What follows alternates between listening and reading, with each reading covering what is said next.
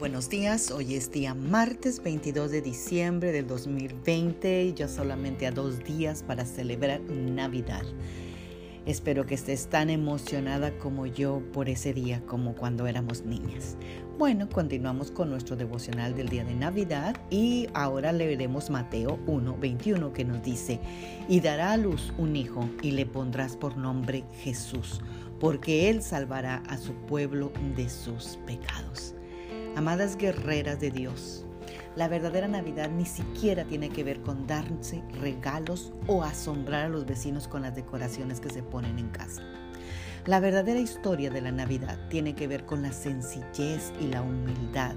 La sencillez de un nacimiento en un establo en la ciudad de Belén y la humildad de un Dios poderoso que deja su trono de gloria para tomar la frágil forma de un indefenso bebé dependiente de padres humanos para sobrevivir.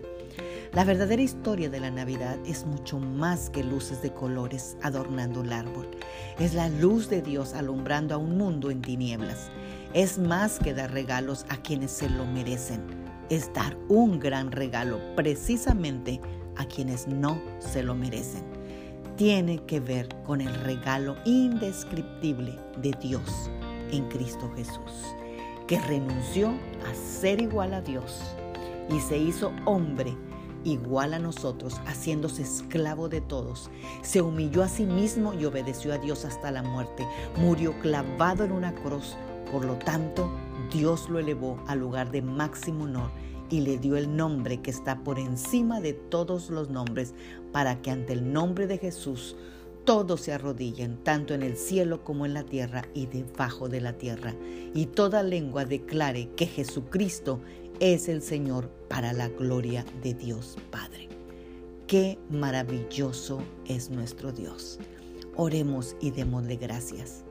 Padre Celestial, gracias por esta mañana que nos has levantado. Gracias por esta semana hermosa de Navidad que disfrutaremos en grande, agradeciéndote, Señor, con un corazón agradecido, Señor, completamente sabiendo, Señor, que a pesar de un año tan difícil que nos has dado, tú nos has sostenido.